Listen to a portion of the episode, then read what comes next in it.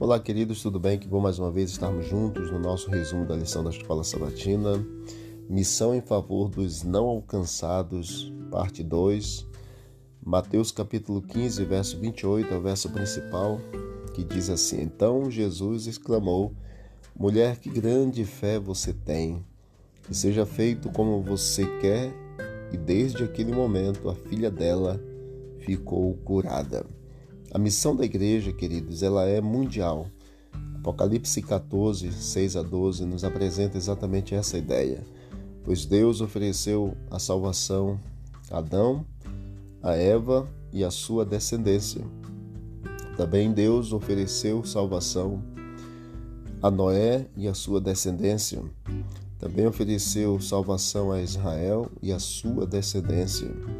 Ofereceu salvação a vizinhos, de Israel e ofereceu salvação a todos os povos.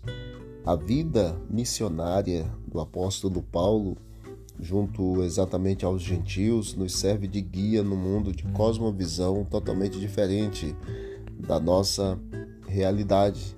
Na parte de domingo, dia 10 de dezembro, nos diz que Jesus partiu com seus discípulos de Genezaré para a região de Tiro e Sidom, Mateus capítulo 15, verso 21.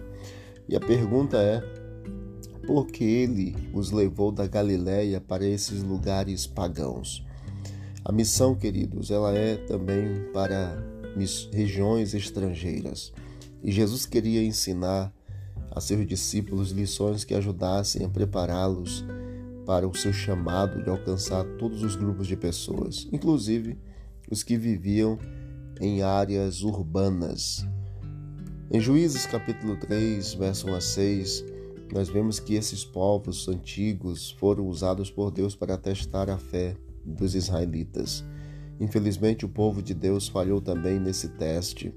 Pelo menos neste caso, em Juízes 3, fala que eles tomaram de suas filhas para, para si por mulheres e deram as suas próprias aos filhos deles e rendiam culto aos seus deuses. Assim, desde o início, esses povos pagãos foram uma pedra de tropeço para Israel. Em 1 Reis, capítulo 5, verso 1 a 11, nós vemos o estreito relacionamento entre os sidônios e os hebreus. Embora os laços econômicos fossem mutuamente benéficos, os israelitas ainda eram negativamente influenciados pelo paganismo e também pela idolatria dos seus parceiros comerciais. Nós vemos também em 1 Reis 11 falando da influência negativa que povos pagãos é, levaram até mesmo para o rei Salomão. O rei Salomão casou-se com princesas de diversas nações que desviaram Salomão da fé que seguia, e Salomão seguiu Astarote, deusa dos Sidônios. Há muitos desafios para o missionário adventista nas cidades, entre os quais estão questões ambientais e de saúde. Outros seriam o custo de vida alto, o racismo, a intolerância, o nacionalismo e as restrições à liberdade religiosa de, e, e às vezes até mesmo de expressão. No entanto, apesar desses obstáculos, temos todos nós uma missão que nós temos que trabalhar pelas cidades, evangelizar os povos que estão na cidade. Que Deus abençoe a todos nós nesta semana de estudos, que todos nós possamos ter consciência da nossa responsabilidade, da nossa missão. Que Deus abençoe. Vamos orar. Obrigado, Pai, por esse estudo, obrigado por todas as oportunidades de vida e de salvação. Continue ao nosso lado, nos ajude a pregarmos o teu evangelho nas cidades e não sermos influenciados por elas.